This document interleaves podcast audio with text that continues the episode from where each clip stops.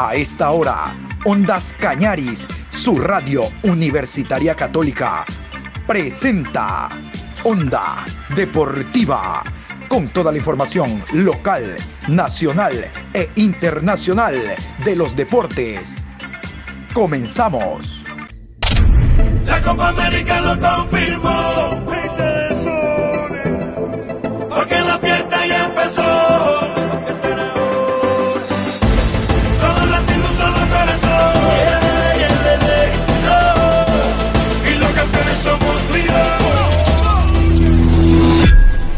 Hola, ¿qué tal? Buenas tardes, mi querido Juan Pablo. Saludos cordiales. Aquí estamos en este lunes 7 de junio, programa 748 de Onda Deportiva. Y realmente que todo lo que vayamos a hablar en los programas será el tema eliminatoria, tomando en cuenta que mañana íntegramente se juega la fecha número 8 o, fecha número 6, como usted quiera.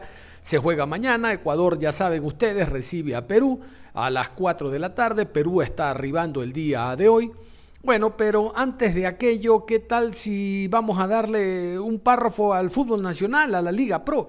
El día de ayer entendemos que llegó Guillermo Sanguinetti, hoy ya comenzó a trabajar el Deportivo Cuenca, los jugadores de El Orense, algunos estaban en lista, eh, se han quedado, no todos se fueron del equipo, porque ya tiene nuevo director técnico, un español, ¿qué les parece? Un español. Les voy a eh, hacer escuchar el comunicado oficial de Orense Fútbol Club, donde da cuenta del nuevo cuerpo técnico, de la nueva unidad técnica que tiene el conjunto de Orense para lo que resta del año y entiendo un contrato a largo plazo. Escuchen. Por medio de la presente queremos hacer oficial la contratación del nuevo cuerpo técnico de Orense Sporting Club para lo que resta de la temporada, el mismo que estará encabezado por el director técnico Andrés García Soler de nacionalidad española y con 37 años de edad. A él lo acompañará el profesor Ángel Murcia Migueles, quien será el primer asistente técnico también español de 41 años. Como preparador físico estará Cristian Ayala Sarabia, ecuatoriano, 42 años. También queremos aprovechar este comunicado para ratificar a los profesionales Orly García y Carlos Campoverde. El profesor García será el segundo asistente técnico y el profesor Campoverde continuará como preparador de arqueros. Andrés García Soler entonces es el nuevo estratega español del conjunto de Lorense. Se suma a Rescalvo, español, en su momento a Miguel Ángel Ramírez, que han estado dirigiendo en primera categoría A en el fútbol ecuatoriano. Les decíamos éxitos porque realmente Lorense necesita un trabajo profundo en relación a que ojalá esa ciudad y esa provincia continúen en primera categoría A Necesitamos despolarizar el fútbol Quito, Guayaquil, al margen de la provincia de La Suayo, Tunguragua, que tradicionalmente han practicado fútbol de primera categoría, el Delfín el Manta ahora en la provincia de Manabí, la provincia del Oro con Orenses tiene luz propia, antes con Fuerza Amarilla, en el fútbol de primera categoría. Ahora sí, nos metemos al tema de la eliminatoria, pero vamos a iniciar recordando cómo finalizó la fecha la fecha entre jueves y viernes de la semana anterior, donde Ecuador fue visitante ante la selección brasileña. De seguro lo más llamativo fue la derrota de Perú en casa ante la selección colombiana. Todos los resultados a continuación. Bolivia 3, Venezuela 1, Uruguay 0, Paraguay 0, Argentina 1, Chile 1, Perú 0, Colombia 3, Brasil 2, Ecuador 0. Y la tabla de posiciones que nos ubica en zona de clasificación terceros, realmente estamos en una zona expectante. La selección brasileña con los números perfectos, 15 puntos en 5 partidos jugados. Eh, y Perú, qué pena, un punto nada más. Esta fecha, que continúe ahí Perú. Después que se levante, contra nosotros no. Ahí está, la tabla de posiciones a continuación de la fecha y de la eliminatoria. Jugados cinco partidos. En la primera casilla, Brasil con 15 puntos más 12. Segundo, Argentina, 11 puntos más 4. Tercero, Ecuador, 9 puntos más 5. Cuarto, Paraguay, 7 puntos más 1. Quinto, Uruguay, 7 puntos, 0 gol diferencia. Sexto, Colombia, 7 puntos menos 2. Séptimo, Chile, 5 puntos, 0 gol diferencia. Octavo, Bolivia, 4 puntos menos 5. Noveno Venezuela, 3 puntos menos 6. Y décimo Perú, 1 punto menos 9. Les decía que mañana se juegan todos los partidos, los cinco partidos de la eliminatoria suramericana rumbo al Mundial de Qatar se juegan mañana. Abrimos fecha, abrimos fecha 4 de la tarde en el Estadio Rodrigo Paz en Quito ante Perú. A continuación, los árbitros que estarán en cancha y los oficiales, los árbitros de bar también. Y los horarios Mucha atención, los horarios serán no siempre uno detrás de otro, habrá partidos que culmina un primer tiempo y comienza el otro, pero todos son interesantes. La fecha íntegra el día de mañana. Martes 8 de junio a las 16 horas en la ciudad de Quito, Ecuador versus Perú.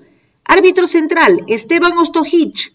Línea 1, Carlos Barreiro. Línea 2, Martín Sopi. Cuarto árbitro, Cristian Ferreira. Encargados de bar, Andrés Cuña y Jerry Vargas. A las 18 horas en la ciudad de Barranquilla, Colombia enfrenta a Argentina. Árbitro central, Roberto Tobar. Línea 1, Cristian Sheyman. Línea 2, Claudio Ríos. Cuarto árbitro, Nicolás Gamboa. Encargados de bar, Julio Bascuñán y Ángelo Hermosilla a las 18 horas con 30 en la ciudad de Caracas, Venezuela versus Uruguay. Árbitro central Anderson Daronco. Línea 1, Rodrigo Correa. Línea 2, Bruno Boschilia. Cuarto árbitro, Flavio de Souza. Encargados de bar, Rafael Traci y Braulio Machado. En la ciudad de Asunción, Paraguay versus Brasil, 20 horas con 30. Central, Patricio Lostó. Línea 1, Ezequiel Braulowski. Línea 2, Gabriel Chade. Cuarto árbitro, Darío Herrera. Encargados de bar, Mauro Vigliano y Cristian Lescano. Cierra la jornada a las 21 horas con 30 en la ciudad de Santiago, Chile. Enfrenta a Bolivia. Árbitro central, Ever Aquino. Línea 1, Eduardo Cardoso. Línea 2, José Cuevas. Cuarto árbitro, José Méndez. Encargados del bar, Derlis López y Milciades Saldívar. Y vamos a escuchar al técnico Gustavo Alfaro, al técnico de la selección ecuatoriana de fútbol. A ver, Alfaro ya nos dio pistas de lo que puede ser tácticamente eh, el partido de mañana ante la selección peruana. A ver, está expulsado Ener Valencia. Bueno, más que expulsado, completó la segunda tarjeta amarilla y no será de la partida. Ese puesto lo va a ubicar a Michael Estrada. Él será el delantero en punta es evidente que va a necesitar un acompañante, un acompañante por banda, que puede ser o Aiton Preciado o Fidel Martínez. He ahí una duda. Pero Ecuador, jugando en casa, lo demostró ante Uruguay y ante Colombia, no juega tan solo con un elemento en punta, sino que está arropado por banda. Por derecha ya sabemos que está el jugador Ángel Mena. En la línea de volantes adelantó también en la rueda de prensa que van a escuchar ustedes que estará el jugador eh, Caicedo, el jugador Caicedo estará eh, actuando en esa posición como volante. Recuerden de que el jugador no viajó hasta Brasil tomando en cuenta de que estaba con una tarjeta amarilla, Moisés Caicedo, dice el técnico que tiene un golpe en el talón y por eso también lo dejó. Yo más creo que él lo considera titular en la primera línea de volantes por el manejo, por eh, la, visión que tiene del terreno de juego y por eso lo dejó. Y que será titular mañana, de seguro. Michael, eh, Moisés Caicedo va a ser titular. Contra Brasil, obviamente, jugamos con tres volantes de corte. Es Brasil. En casa jugaremos con dos, lo tradicional, dos por banda y dos delanteros. Ya va adelantando el técnico eh, más o menos cómo va a ser el 11. Incluso eh, por el costado derecho creo yo que la presencia de Pedro Pablo Perlaza puede ser eh, como titular enfrentando a la selección peruana. La salida que tiene Perlaza, el ida y vuelta, conoce el estadio Rodrigo Paz. Por ahí más es una sensación periodística que otra cosa, porque no lo ha indicado en firme el técnico Alfaro, podría ser el partido para Piero Incapié junto a Robert Arboleda. Y a lo mejor a Arriaga se le pasan muchas facturas por algunos errores en penaltis, en coberturas, y puede ser que Piero Incapié abra. En todo caso, el 4-2-3-1 de Ecuador creo que se va a imponer para este compromiso. En el mejor de los casos, un 4-4-2 con dos hombres en delantera, dos volantes de corte y dos por banda. Vamos a ver, algo de aquello adelanta el técnico en este último contacto que tuvo con la prensa. Recién el día de hoy en la mañana se movió el equipo pensando en Perú. Sábado y domingo hizo trabajo de recuperación por lo agotado de, del partido, lo, lo, eh, distante del viaje, las horas de vuelo, siete alrededor, dijo el técnico. Bueno, en todo caso ya ha preparado su once para el día de mañana, que de seguro está en la cabeza de Alfaro. Escuchemos al técnico y su análisis de lo que fue Brasil y de lo que será Perú. Yo creo que un, un trabajo en líneas generales de, todo el bloque eh, defensivo. Obviamente que mm, el desafío era jugar un partido de, no esperarlo a Brasil, de tratar de salir a, presionarlo en campo propio. Y yo creo que Ecuador lo hizo, eh, lo hizo la mayor parte del tiempo y lo manejó muy bien. Sabíamos también porque no es que lo digo yo, o sea, está probado estadísticamente. Nosotros tenemos mm, programas que miden eh, de pronto las intensidades de las presiones de los distintos equipos del mundo. Y Brasil está entre los tres mejores equipos que presiona en campo contrario, el, equipo que más presiona en, campo contrario junto con España y Alemania. Eh, son de los tres mejores equipos que presionan en ese, en ese lugar. Eh, y era un desafío hacerlo de pronto en, en Brasil. Sabíamos a lo que nos atenía, a qué nos podíamos enfrentar porque en definitiva había zonas donde eh, de pronto no había que arriesgar la pelota, porque ahí es donde caíamos presos de la presión de Brasil, eh, porque tienen muchas capacidades individuales y, no solamente las capacidades individuales que van desde el punto de vista técnico, sino en cuanto a la velocidad y a la capacidad de recursos que tiene. Eh, pero honestamente, Germán, yo lo que puedo decir es lo que le dije a los jugadores, ¿no? La jerarquía se respeta pero no se le teme. Eh, y yo creo que Ecuador en ningún momento sufrió el partido con Brasil. Yo no sentí que Brasil nos avasalle, que Brasil nos domine, que, no, que nos someta. Eh, sí sentí que nos faltaron cosas desde el punto de vista ofensivo que, que, para enfrentar este tipo de rivales nosotros tenemos que tener. Porque jugando de esta manera contra este equipo de rivales, pues estamos hablando que Brasil eh, no es el mejor equipo de Sudamérica. Para mí está entre los tres mejores equipos del mundo. Eh, para enfrentar este tipo de, situaciones, si nosotros no tenemos la capacidad de hacer retroceder defensivamente este, a este tipo de equipos, es muy difícil ganarlos estos partidos. Y ahí es donde todavía nosotros tenemos trabajo por delante. Entonces, para mí hubo un muy buen trabajo de todo el bloque medio, del bloque defensivo, esta mañana estaba mirando en, un programa de 2D que nos mide las distancias entre líneas y las distancias entre líneas del equipo siempre fueron muy buenas en cualquier bloque donde el equipo se movió, pero yo creo que tuvimos falencias que, eh, que fueron más, si yo, yo soy más crítico, más, más, con las cuestiones de ataque, y con esto, como se lo decía, no es responsabilidad de, de, los jugadores que están únicamente en ataque, porque de la misma manera que somos responsables los 11 jugadores para recuperar la pelota, somos responsables los 11 para poder atacar. Y para hacer retroceder a un equipo como Brasil, es necesario plantarse en campo contrario, animarse, proyectar a los laterales, abrirlo defensivamente, asumir riesgos, como los asume Brasil, que nosotros obviamente salvando las distancias de, las cinco copas del mundo que tiene Brasil y los cinco años trabajados con Tite que tiene y nosotros estamos en un, eh, si bien eh, inicio incipiente de trabajo, tenemos que, ir hacia esos lugares, porque nosotros necesitamos nivelarnos con esos equipos o, intentar eh, nivelarnos para arriba. Y para nivelarnos para arriba hay que adquirir cosas que Brasil tuvo y que no solamente están emparentadas con la presión, con la forma de atacar o de defender. Los jugadores que más presión ejercieron de Brasil fueron los tres hombres de arriba. Si uno ve Richarlison, Neymar eh, y de pronto Barbosa fueron los que más presión ejercieron. Entonces eso te habla a las claras de, que no está emparentado únicamente con el talento, la capacidad de Brasil de ir para adelante. Hay un compromiso absoluto de determinados bloques que hace que Brasil pueda permitir ese tipo de situaciones. Entonces yo digo que esas son las cosas, las maneras como Brasil termina las jugadas, cómo meten rápido la pelota adentro, la agresividad en ir a buscar la pelota. Son todas cosas que nosotros tenemos que adquirir y que todavía estamos en camino de. Entonces nosotros nos vamos de ese partido con bronca, porque nosotros, o sea, esto no quiere decir que estamos discutiendo el resultado bajo ningún punto de vista.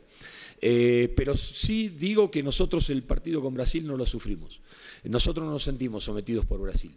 Y más allá de, sutilezas, de, cuestiones de decisiones, porque insisto, y después vi las jugadas, y, la jugada de Fred era tranquilamente de doble amarilla, como la de Paquetá, podría haber sido tarjeta roja, eh, que hubiese a lo mejor cambiado el destino de un partido, como yo lo hablaba en su momento después con Danilo, con Fabiño, que ellos nos decían, nosotros no tenemos la culpa. No, yo con Brasil no digo nada. Yo digo que situaciones similares no se quizás midieron de la misma manera.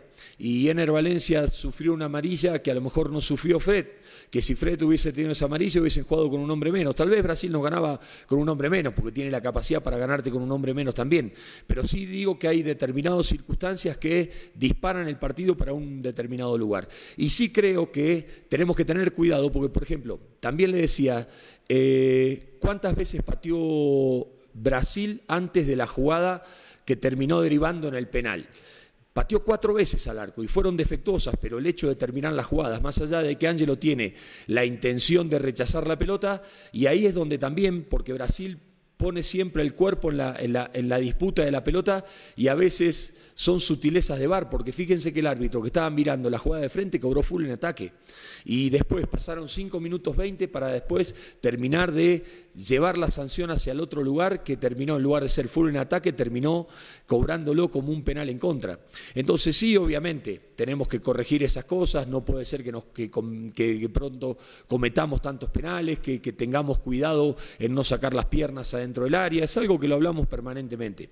Pero sí entendemos de que de que hay otras cosas que nosotros tenemos que mejorar más allá de que, como les dije, a mí me gusta mantener el cero en nuestro arco y todo lo demás, que son las cuestiones que nosotros tenemos que dar y que y ahí es donde yo hablaba con los muchachos y decía que tenemos que tener un sentido autocrítico de, de las cosas que nosotros tenemos que tratar de corregir si nosotros estamos dispuestos a querer crecer, porque son las cosas que nos van a demandar esta clase de partidos, como, como lo va a ser el partido de, Perú, que tengamos que jugarlo.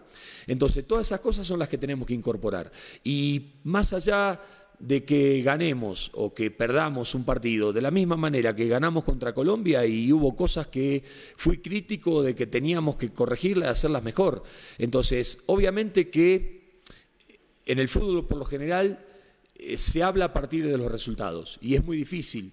Eh, justificar cosas si no se habla a partir de los resultados. Nosotros hablamos de los rendimientos y en los rendimientos ahí vemos las cosas que entendemos que se hicieron bien y las cosas que entendemos que se hicieron mal. Y ahí es donde, en definitiva, uno trata de ser autocrítico y decir, bueno, ¿cómo transformamos esta derrota en, algo que nos genere una conclusión positiva. Bueno, este, de esta manera, analizando las cosas que hicimos bien, analizando la postura y la actitud que tuvo el equipo para ir a plantarse con Brasil, analizando las cosas que nos faltan para ganar este tipo de partidos como, como equipos con Brasil, y son las cosas, como le dije a los jugadores, es responsabilidad mía encontrar las respuestas y las soluciones para que nosotros encontremos los caminos para ganar este tipo de partidos, ya sea con Brasil o con Argentina en condición de visitante o con Uruguay en condición de visitante. Esas son las cosas que nosotros tenemos que tratar de plantearnos para adelante si es lo que queremos realmente generar una evolución en cuanto al rendimiento de selección nosotros tenemos.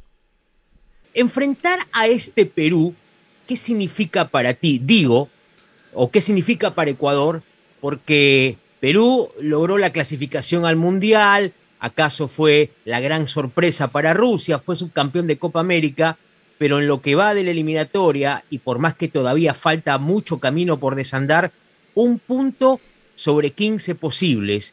Y si Ecuador le gana a Perú, será un punto sobre 18 posibles.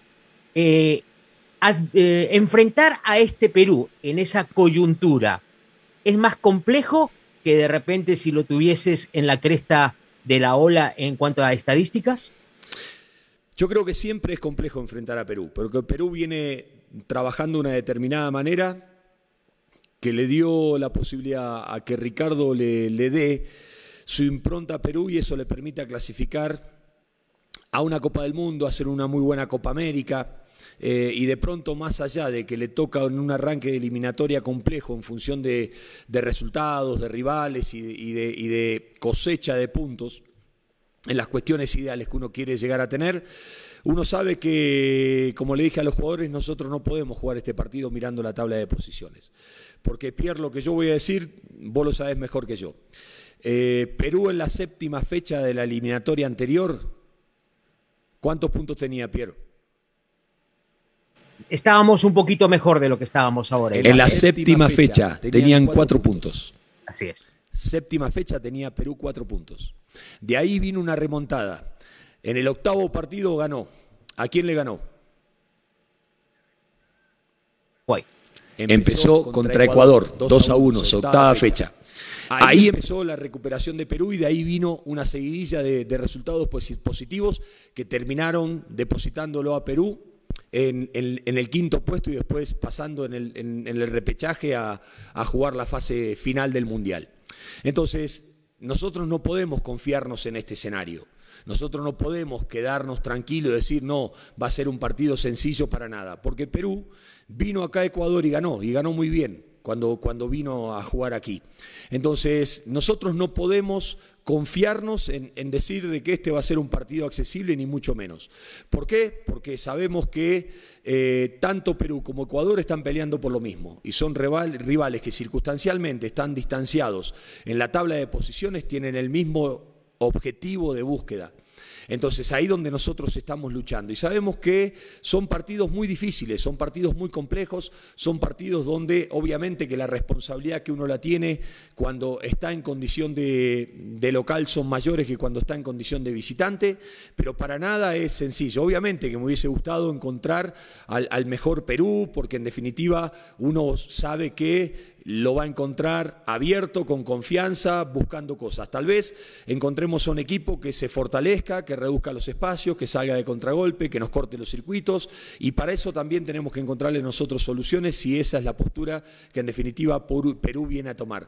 Pero sabemos que ya saben cuál es, cuál es la receta para, para jugar aquí, como lo hizo Uruguay, que también había ganado aquí, o Colombia, que había ganado aquí, y esto es lo mismo que tenemos nosotros. Entonces, nosotros, tenemos que centrarnos en una realidad, en las cosas que tenemos nosotros como rendimiento y el rival que nosotros tenemos enfrente.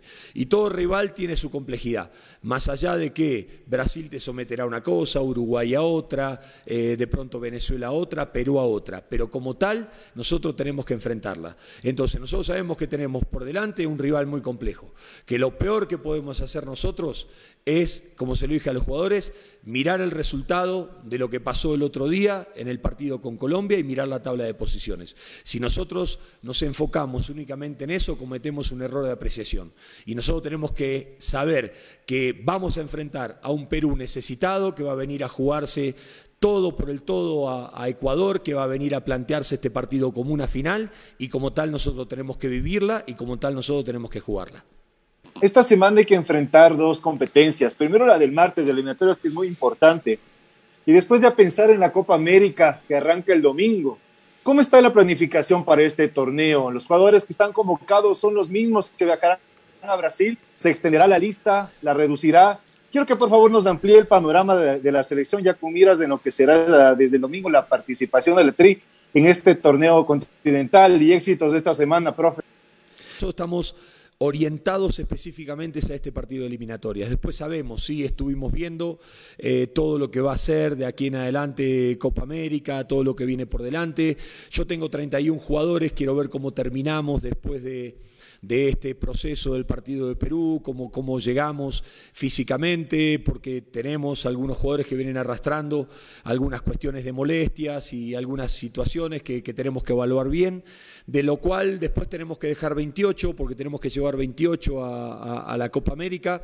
Así que en función de lo que pase ahí, eh, la planificación nuestra no se modifica en absoluto, más allá de que eh, la Copa América último momento permitió cierta flexibilidad, por ustedes de deben saber que, Argentina de pronto eh, decidió ir y venir de Argentina a, Brasil y no quedarse, como siempre estipulaba el hecho de, las Copas Américas, de quedarse en su lugar, y eso en esta oportunidad se permitió. Nosotros vamos a tener un partido después vamos a tener una semana más larga para poder, para poder competir en ese aspecto, eh, pero bueno, también las distancias nuestras son largas en ese, en ese sentido. Estamos todavía discutiendo cómo vamos o viendo cómo vamos a, llegar, porque eh, de pronto puede ser un viaje de tres horas o puede ser un viaje de siete horas y nos obligan a ir a Río de Janeiro, porque de, pronto en Mato Grosso, el aeropuerto que, circula ahí, tenemos las versiones de que es un aeropuerto internacional y otros nos dicen que no, y para hacer migraciones tendríamos que pasar por Río de Janeiro.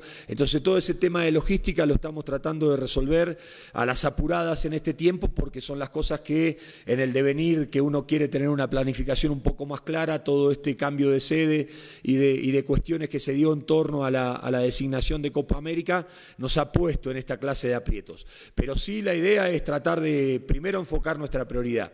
Nuestra prioridad son las eliminatorias, terminar el tema de las eliminatorias, hacer una evaluación de, cómo están los jugadores en ese aspecto, cómo llegan en ese sentido, después ver de, los 31 tendré que bajar a, a 28, espero no tener ningún jugador lesionado en ese aspecto para, para poder contar con todos y que sea una decisión personal mía, reducir la lista de 31 a 28 y no por cuestión eh, de, una cuestión particular de una lesión de un jugador uno tenga que bajar eventualmente a un jugador. Y después ya sí, después del partido de Perú, que nosotros vamos a tener un día y medio que los jugadores van a tener libre porque después nos vamos a juntar acá a entrenar para viajar el día 11 para, para Brasil, ahí ya nos vamos a meter decididamente en lo que va a ser todo lo que viene con, con Copa América.